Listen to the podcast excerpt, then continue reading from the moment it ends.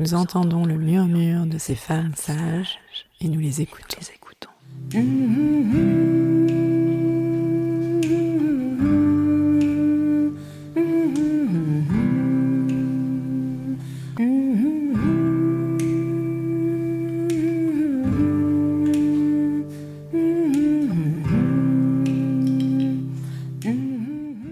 Après quelques mois de pause, le podcast Les Femmes Sages revient sur les ondes. J'en profite pour vous souhaiter à toutes et tous une très belle année 2024 et la santé toujours. Pour ce premier épisode de 2024, je suis ravie d'accueillir Myriam Kaimit.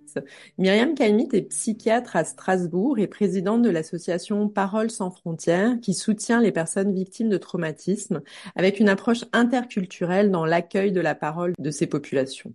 Ensemble, nous allons parler d'approche interculturelle en santé, de racisme en santé et de son impact sur la santé mentale. Bonjour Myriam. Bonjour. Comme je le disais, je suis vraiment ravie de vous accueillir.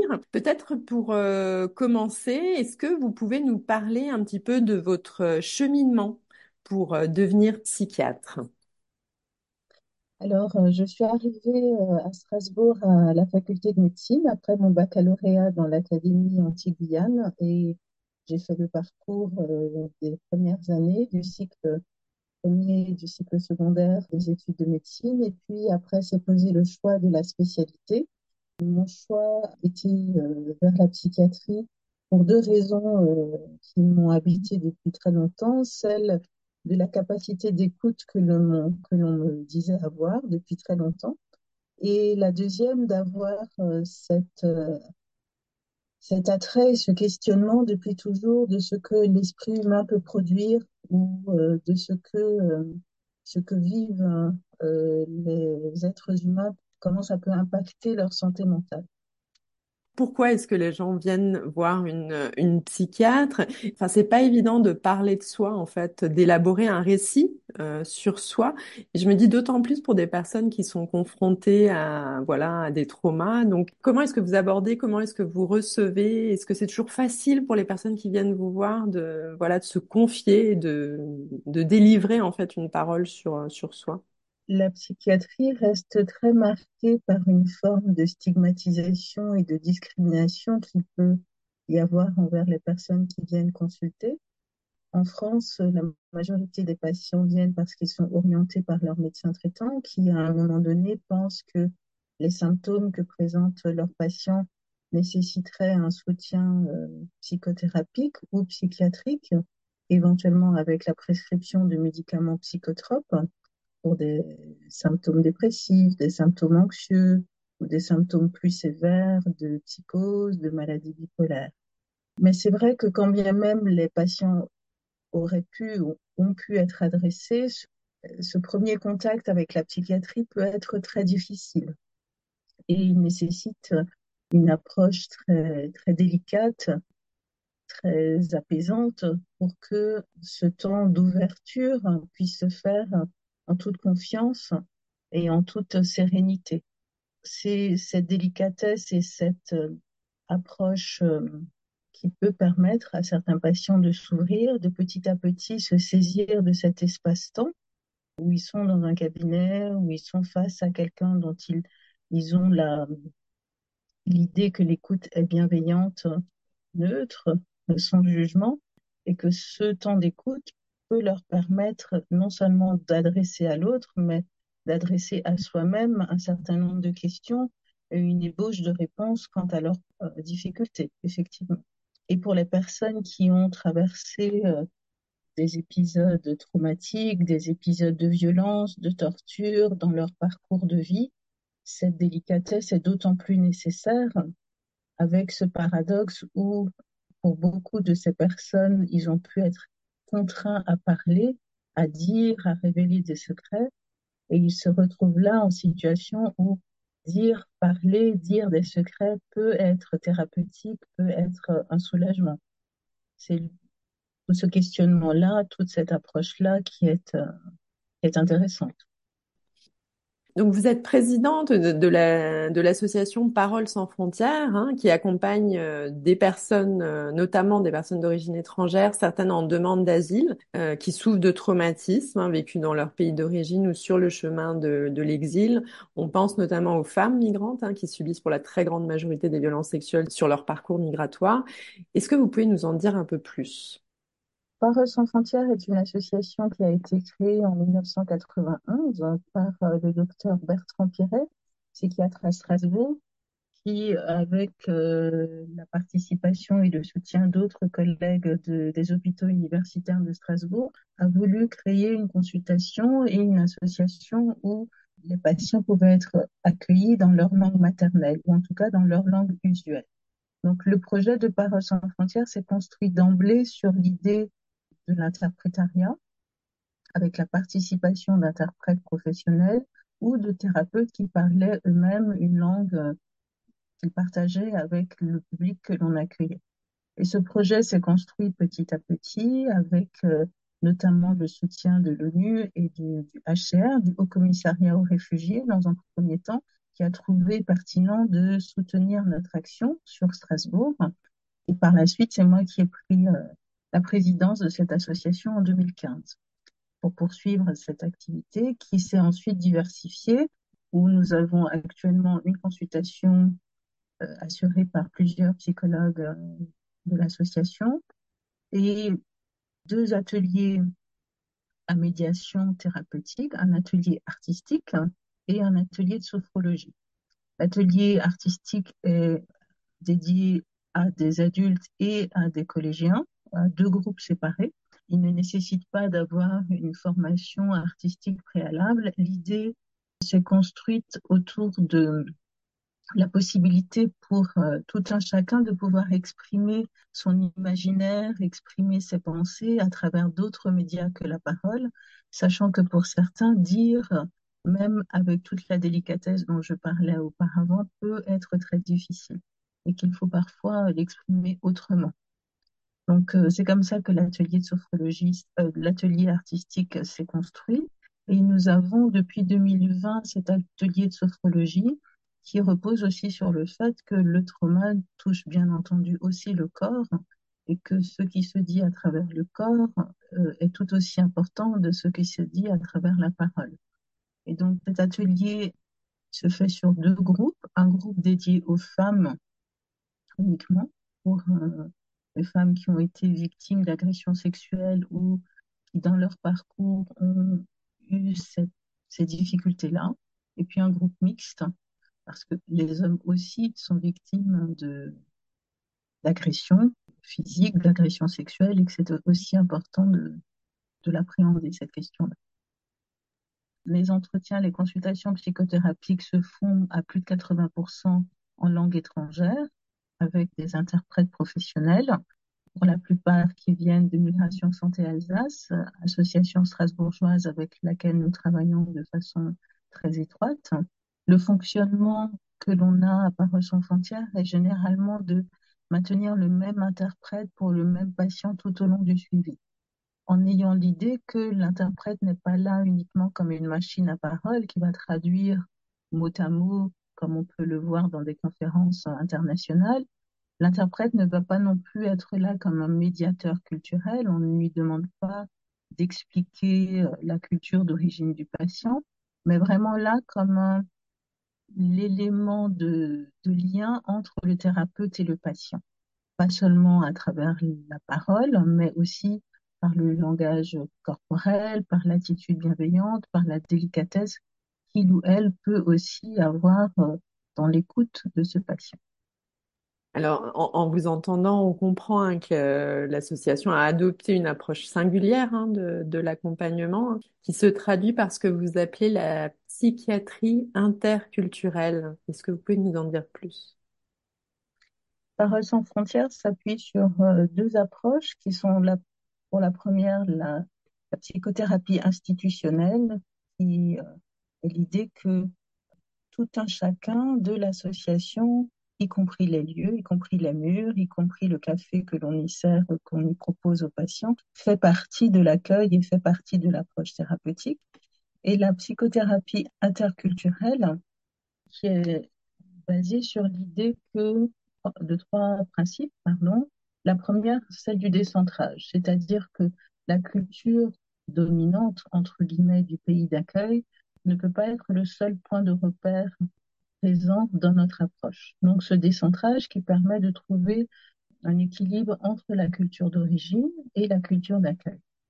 La deuxième qui est celle du complémentarisme, c'est-à-dire que la secrétaire, comme la sophrologue, comme l'artiste, comme le psychologue, ont tout un chacun une part de connaissance de ce patient et que c'est cette approche plurielle et complémentaire qui nous permet d'être le plus aidant pour le patient. Il ne s'agit pas forcément de partager des informations que le patient aurait dit à l'un ou à l'autre, mais dire notre ressenti en tant que professionnel, chacun de sa place, ce que l'on peut percevoir de ce qui se joue pour le patient et comment cette complémentarité peut être aidante.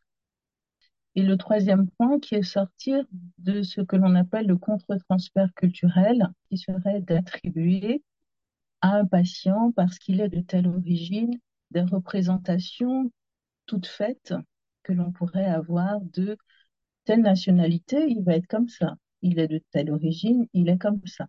Des choses que l'on peut voir dans le langage courant. On le sait ou on le prétend que tout noir sait danser. On le prétend que euh, toute maghrébine va mettre du henné, etc., etc. Donc de sortir de ce contre-transfert culturel pour revenir à ce dont je n'ai pas mentionné plus tôt, qui est celle finalement de la subjectivité, de l'identité de chaque patient, comment lui vit sa culture, comment lui vit sa relation aux soins, sa relation euh, au psychologue, au psychiatre, sa relation au pays d'accueil. Vous disiez que des fois, il y a aussi peut-être de la part des patients, patientes, des conflits de loyauté justement entre quelque part une, une culture euh, qu'on imagine millénaire et un savoir scientifique et comment en fait la personne arrive à trouver elle-même sa place? C'est-à-dire parce que vous parliez de posture professionnelle et inversement, c'est comment est-ce que le, euh, le ou la patiente arrive à, à, trouver sa place et aussi à adhérer au traitement, j'imagine. Enfin, si traitement il y a d'ailleurs. Je pense que ça vient de cette euh, délicatesse et justement de pouvoir accepter que le patient est finalement celui qui se connaît le mieux et de lui demander, discuter avec lui de dans telle situation, qu'est-ce qu'il ferait face à, à tel symptôme, face à telle difficulté, quelle interprétation lui peut en avoir avec ses points de repère, le confronter à ce que peut lui dire le thérapeute de son interprétation à lui et comment trouver un, un métissage entre ces deux lectures, sans nier ni l'une ni l'autre. Et je pense que pour beaucoup de patients, c'est l'idée qu'il n'est pas à rejeter leur propre savoir ou leur propre compréhension de ce qu'ils vivent et que le thérapeute, psychologue, psychiatre, sophologue peut entendre leur lecture des choses, mais pas une lecture superficielle, une lecture où on fait mais oui mais oui, on est d'accord avec ce que vous dites, mais une lecture qui est réel et sincère de ce que le patient peut amener pour arriver à cette à ce que j'ai nommé euh, ce n'est pas moi qui l'ai nommé mais que j'aime beaucoup comme principe qui est celle de l'intégration créatrice où il y a ce ce métissage optimal entre guillemets entre la culture d'origine et la culture du pays d'accueil pour trouver une lecture singulière de ce que vit chacun alors justement, et vous le mentionniez déjà un petit peu euh, précédemment, c'est un des objets de cette approche de psychothérapie interculturelle, c'est de aussi de contrer en fait les préjugés, les fausses représentations hein, que peuvent avoir les, les, professionnels de santé afin de permettre justement une meilleure prise en charge, sachant que euh, ces préjugés ou plus généralement le racisme impactent la santé mentale et physique des individus. Tout à fait, parce que malheureusement, euh, c'est une donnée que l'on constate. L'origine, la couleur de peau, la religion que peut afficher le patient va l'emporter sur euh, d'autres critères qui sont euh, son degré d'éducation, le milieu rural ou urbain dont il est issu, sa compréhension de, de choses modernes, entre guillemets. Je pense que beaucoup de professionnels peuvent mettre de côté toute cette connaissance-là que peut avoir le patient du monde dans lequel il vit, euh, du pays d'accueil dans lequel il est, qu'il est déjà peut-être connu dans son pays d'origine et que de le réduire à une vision euh, archaïque ou sectaire passée, passéiste, crée beaucoup de dégâts. Si je me souviens bien, c'était l'association américaine de psychologie qui reconnaissait euh, en 2020 ou 2021 justement, euh, enfin l'influence de la psychologie en fait dans le maintien, la diffusion de biais racistes. Hein. On, parle des, des, biais racistes qui ont été développés au 18e jusqu'au milieu du 20e siècle, hein, euh, avec effectivement la division de l'humanité en races, la hiérarchisation. Et, je me demande effectivement ce qu'il en est du rôle de la psychiatrie justement et euh, dans le passé, au présent, euh, sur justement cette, euh, cette diffusion et ce maintien de, ces biais. C'est vrai que c'est une partie de l'histoire de la médecine et notamment de la psychiatrie que l'on connaît peu, mais la médecine a participé à la construction de ces représentations raciales pas seulement en France, dans tous les pays colonisateurs, en Angleterre, en, Espagne et en France, donc, où euh, les médecins ont participé à ces mesures, euh, ces observations des corps étrangers, des corps des pays colonisés, pour euh, valider, si vous voulez, le plan, le plan colonial, hein, pour dire oui, on a bien raison d'aller les coloniser puisque ce sont des êtres inférieurs loin de cette euh, norme blanche qui avait été établie. Et la psychiatrie y a participé aussi dans ses observations en Algérie, mais pas que, dans l'Afrique noire aussi, de, dans la mesure des crânes, de prétendre que les Africains noirs seraient moins intelligents, seraient moins doués pour l'apprentissage, etc. Mais qu'il fallait quand même s'en servir parce qu'ils étaient résistants, solides, des muscles costauds, qui pouvaient travailler dans les champs, qui pouvaient euh, avoir un, dur labeur au quotidien. Leur corps pouvait servir à ça. Le corps des Noirs en général et le corps des femmes noires qui étaient repérés comme pouvant être, participer à la production d'une masse ouvrière, hein, si, on veut le dire comme ça. Bien sûr, une des plus connues, c'est la Vénus Autantote, sur laquelle il y a eu plusieurs documentaires, des films, de comment cette femme a été exposée, même au-delà de sa mort, pour ses mesures, pour la, connaissance de l'appareil génital féminin, etc. On ne peut pas oublier que la médecine moderne s'est construite aussi sur cette histoire-là. Et la représentation euh, des corps étrangers est restée très longtemps, celle-là, dans les, manuels euh, de médecine et dans la, en psychiatrie aussi. Ces représentations existaient dans la nosographie euh, psychiatrique jusque dans les années 70. Il n'y a pas si longtemps que ça. Et que l'on appelle le syndrome méditerranéen est sorti depuis très peu euh, de cette nosographie. Le syndrome méditerranéen qui est donc de considérer que les manifestations théâtrales de la douleur sont toujours disproportionnées chez les personnes d'origine maghrébine ou d'Afrique noire et qu'il ne faut pas tenir compte de cette douleur puisqu'elle est de fait exagérée. Et on en a vu il n'y a pas très longtemps encore euh, les conséquences dramatiques. Vous faites référence à, une jeune femme d'origine congolaise, hein, Naomi Muzanga, qui avait contacté le SAMU, justement de Strasbourg, hein, de violentes douleurs, justement, au ventre et euh, qui est décédé euh, cinq heures après son appel avec effectivement des moqueries de la part des, opératrices qui ont reçu l'appel. Hein. Je m'interroge parce que je, je, vous entends et il y a, il y a un, un historique euh, dans, aussi dans le monde euh, médical hein, qui, qui, a participé en tout cas à produire ces biais racistes et qui, ne, qui, n'a, qui pendant longtemps n'a pas forcément questionné les, les dynamiques de domination. Est-ce qu'aujourd'hui, puisque vous parliez de l'approche interculturelle, est-ce que c'est quelque chose qui est enseigné en, faculté de médecine Sauf erreur de ma part, ça ne fait pas partie du programme de base des, futurs médecins. Dans certaines universités et à Strasbourg, heureusement, c'est un enseignement qui reste optionnel, mais qui existe. C'est important de le préserver, de pouvoir euh, former nos futurs collègues, les futurs médecins, à cette question transculturelle non pas dans l'idée, parce que certains étudiants arrivent dans ce diplôme euh, optionnel avec l'idée qu'ils vont apprendre comment les Asiatiques se comportent, comment les Africains se comportent, comment les Intels se comportent. Or, l'idée est justement de rappeler euh, l'universalité euh, des symptômes médicaux à travers le monde et que ce qui est individuel et subjectif est la lecture que peut en avoir le patient à un moment donné.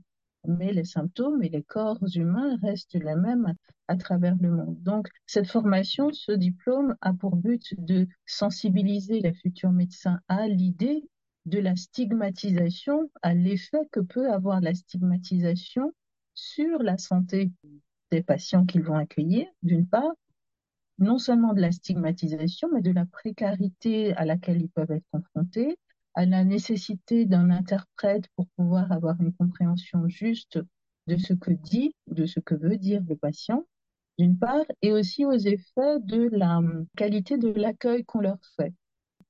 Pas seulement dans un cabinet, mais de façon plus générale dans la société dans laquelle ils vivent. Donc, ce diplôme, je, je reprends, a pour but de sensibiliser les futurs médecins à ça qu'il faut prendre en compte la culture d'origine, non pas comme une explication, mais comme un contexte dans lequel va vivre le patient, et que ce contexte-là, on ne peut pas le nier.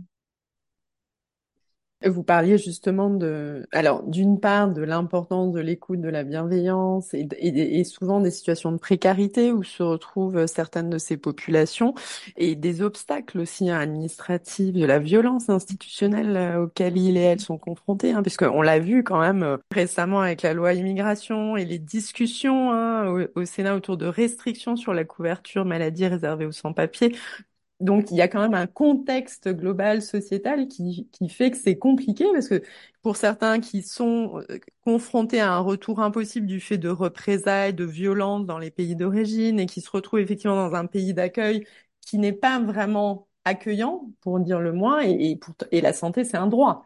Euh, mais c'est quand même quelque chose qui est, qui est remis en cause euh, dernièrement. Donc, donc sur cette précarité, sur justement cette fragilité, cette vulnérabilité, euh, ils sont confrontés à ce que vous disiez, une, stigmatisation. Et j'aimerais bien que vous, vous abordiez justement, euh, euh, dans le cadre de votre, pratique, les effets en fait que ça peut avoir sur le long terme. C'est ce qu'on va appeler les symptômes de l'asile. On a pu parler souvent de, des effets de l'exil, mais je pense que c'est important aussi de parler des effets de, des conditions d'accueil et de l'asile où les personnes se retrouvent dans des situations très vulnérables, très insécurisantes.